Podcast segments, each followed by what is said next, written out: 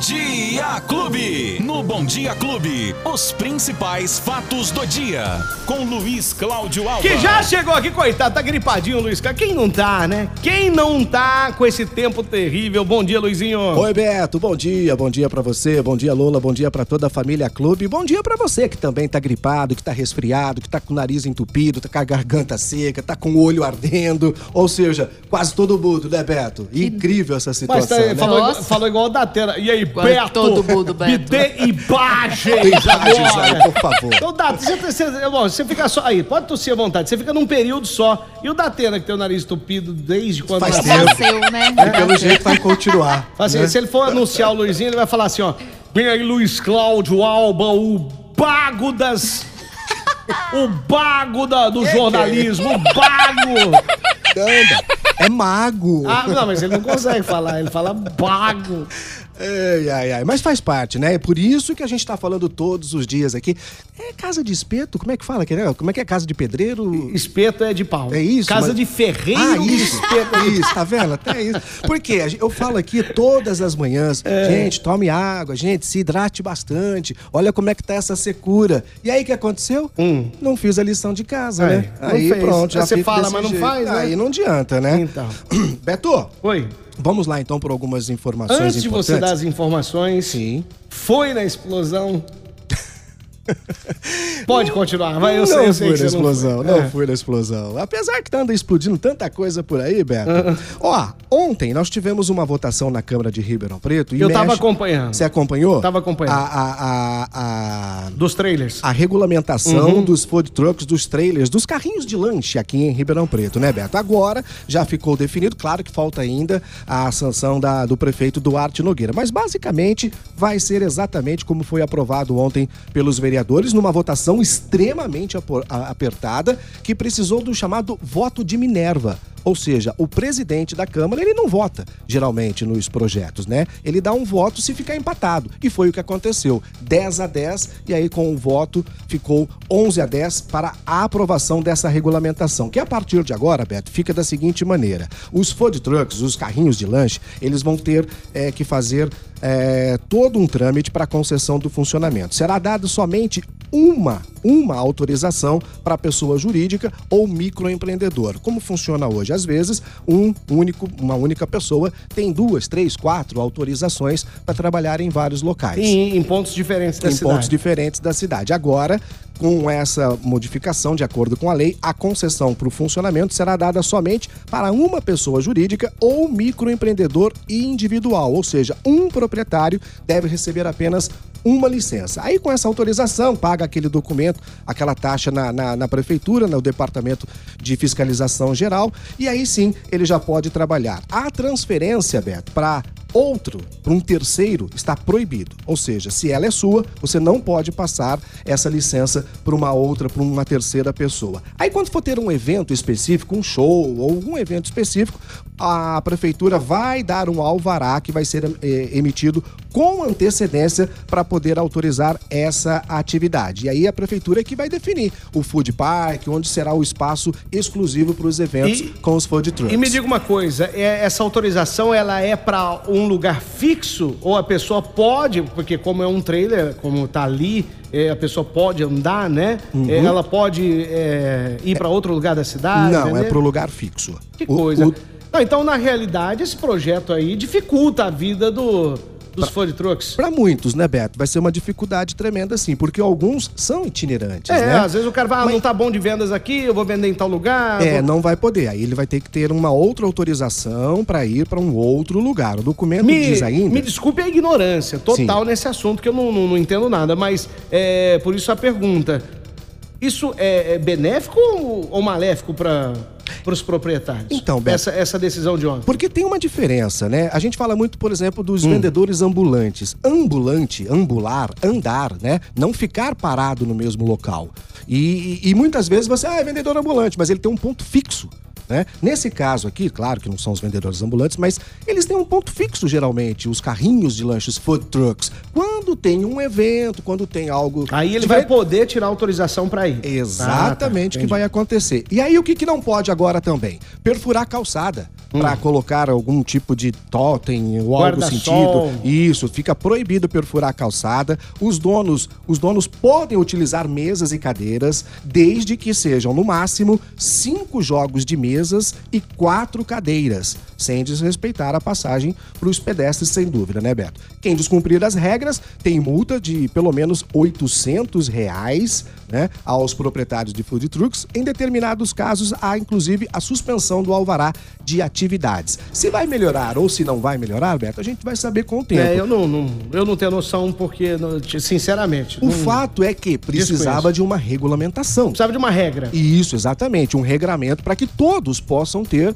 a mesma situação. Eu vejo aqui, é proibida a perfuração em vias públicas, óbvio. Mas tem uma situação que eu já flagrei, Beto, que são alguns, é claro, bem, bem minoria, mas que utilizam-se, por exemplo, da energia elétrica de praças públicas.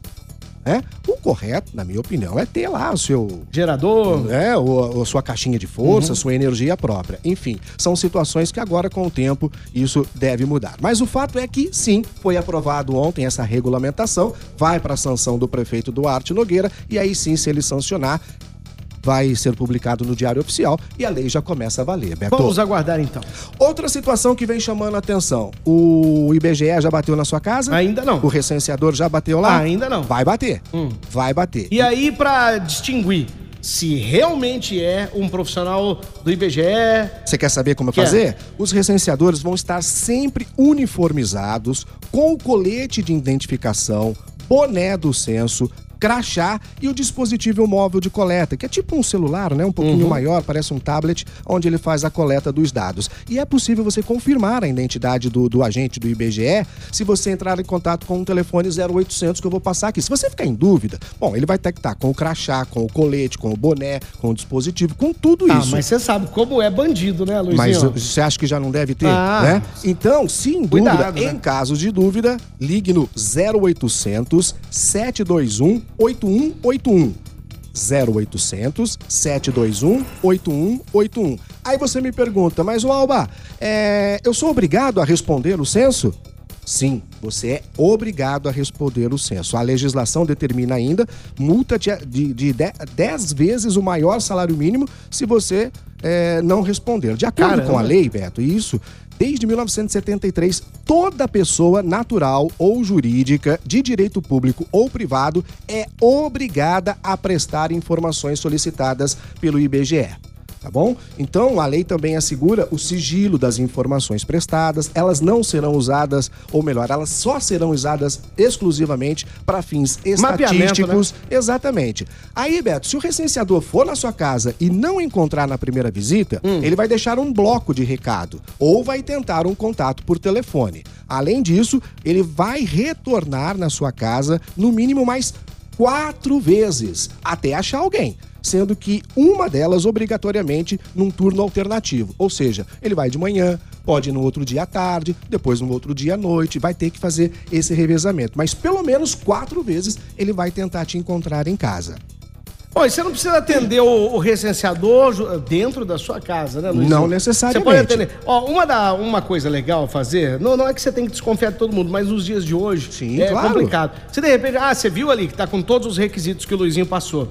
Mas assim mesmo você fica desconfiado, chame mais pessoas da sua família, fique ali, né? Uns do lado de dentro, outros do lado de fora acompanhando, que dá tudo certo. Sem nenhum problema. Pronto. E ainda tem uma situação, Beto, que ah, o supervisor de cada área Hum. vai retornar nos domicílios com o morador ausente ou com a recusa e vai entregar uma carta de notificação. Quando a pessoa não atendeu o recenseador, E né? não quer dar informações. Aí esse ticket vale por 10 dias, ele pode fazer isso pela internet. Ele vai poder fazer, Ah, então, responder pela internet. Mas antes de tudo isso, ele vai ter a visita de pelo menos quatro vezes do recenseador. Não, mas vamos atender bem os recenseadores, por gentileza. A, a galera tá trabalhando firme, pesado E muito, aí, Beto, né? e Debaixo de muito. sol. É, não é fácil, não. E ganhando pouco. E, e pra- é isso que eu ia dizer. Eles recebem, Beto, de acordo com as coletas, com o Então. tanto de visita. Então, assim. Vamos ajudar, vamos né, ajudar, oferecer uma E aguinha, outra, não um custa nada, né, gente? Não custa nada. Não, e as pessoas talvez não entendam a importância que é, É. bom senso, né, Beto? É justamente para definir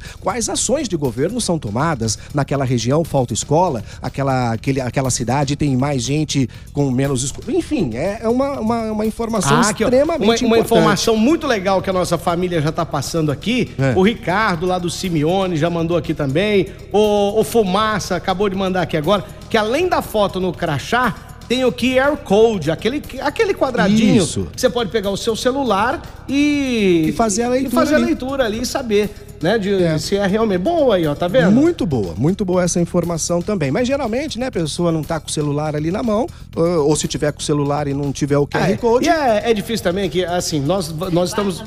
Nós, sai correndo. nós, hã? E se ele bate a mão no Não. seu celular, sai correndo? Ó, Vai que não é. Não, tá, para com isso. Ó, eu vou dizer um negócio. É, existem pessoas mais humildes, pessoas mais idosas, que não Sim, têm sim. essa, essa praticidade. Exatamente. É, Beto. mas enfim, se tiver com todas as características, ajude a recensear o seu país. É eu, Betinho. Ô, Luizinho, va- vamos pra encerrar aqui com o esporte. Ah, que que é isso? Esporte isso? Clube. Tá todo mundo esperando falar do esporte aqui. Ah, então eu vou falar. Ah, ontem, então fala aí do ontem, resultado. Ontem o Botafogo perdeu. Era isso que você queria saber? Cara, o? Botafogo perdeu Tava ontem. ganhando de 1 a 0 do Meu Marília, Deus jogando lá em Marília, mas aí sofreu o revés de 3 a 1 perdeu pro Marília Que ontem o isso? Botafogo, mas estava jogando com o time é, reserva, o time opcional, já que o foco do Botafogo é a Série É. C do Campeonato é. Brasileiro, né? E na Copa Paulista tava bem, não tinha perdido nenhum jogo ainda, mas Tudo ontem bem. jogando com o time B acabou perdendo. Não tem problema. Mas teve um outro time que jogou com o time quase inteiro, né? Que não conseguiu superar. Uma atuação fantástica ontem do Arrascaeta e também do Gabigol, né? Jogando na Arena Neoquímica. O Flamengo ganhou do Corinthians por 2 a 0 Teve muita reclamação, o, o, o- o gol do Arrascaeta, aquela confusão toda. Mas o fato é, 2 a 0 pro Flamengo. Em São Paulo, o jogo da volta é no Nossa. Rio de Janeiro. Vai ser muito difícil pro Corinthians, mas não impossível. E o, Futebol o, o G corintiano assim, não, tá respirando ainda. Mas por, a- tá. por aparelhos. Com a ajuda tá. de aparelho. Mas tá. Tá na UTI, tá É, na A UTI. gente sabe. E agora me veio uma frase aqui que me, me caiu agora, que eu acabei de inventar. É, o futebol é uma caixinha de surpresa, Beto Spiga. É. Então, de repente, É. né, pode Essa é- acontecer alguma é coisa. novinha, essa frase. Só pra dizer o seguinte: o, o Corinthians, o Flamengo pode perder até por um gol de diferença. O Corinthians precisa mar- marcar dois pra ir pros pênaltis. Ou seja, é uma situação Dentro do. Lá, lá no Rio Lá de no Janeiro. Maracanã. No Maraca. No Maraca. Ixi, aí- Então vai ser realmente bem difícil. Danou-se. Bom, lembrando que hoje tem o seu São Paulo contra o Ceará pela, pela Copa do Brasil. E hoje tem também Palmeiras e Atlético Mineiro. Ah, Na verdade. Atlético Mineiro e Palmeiras, já que o jogo será em Minas Então Gerais. vamos aguardar. Quem Tá perdeu o nosso bate-papo? Corre lá nos agregadores de podcast, nas plataformas de áudio digital, no app da Clube FM. Você também tem no nosso canal no YouTube e na nossa página no Facebook. Boa! Ó, e atenda com carinho o recenseador, viu? Não esqueça, atenda com carinho aí. Se for na sua casa, faça também a sua parte na cidadania. É isso, Luizinho? É isso, Betinho! Gente, o Luizinho volta amanhã. Tchau! Os principais fatos do dia. Você fica sabendo no Bom Dia Clube. Bom Dia Clube.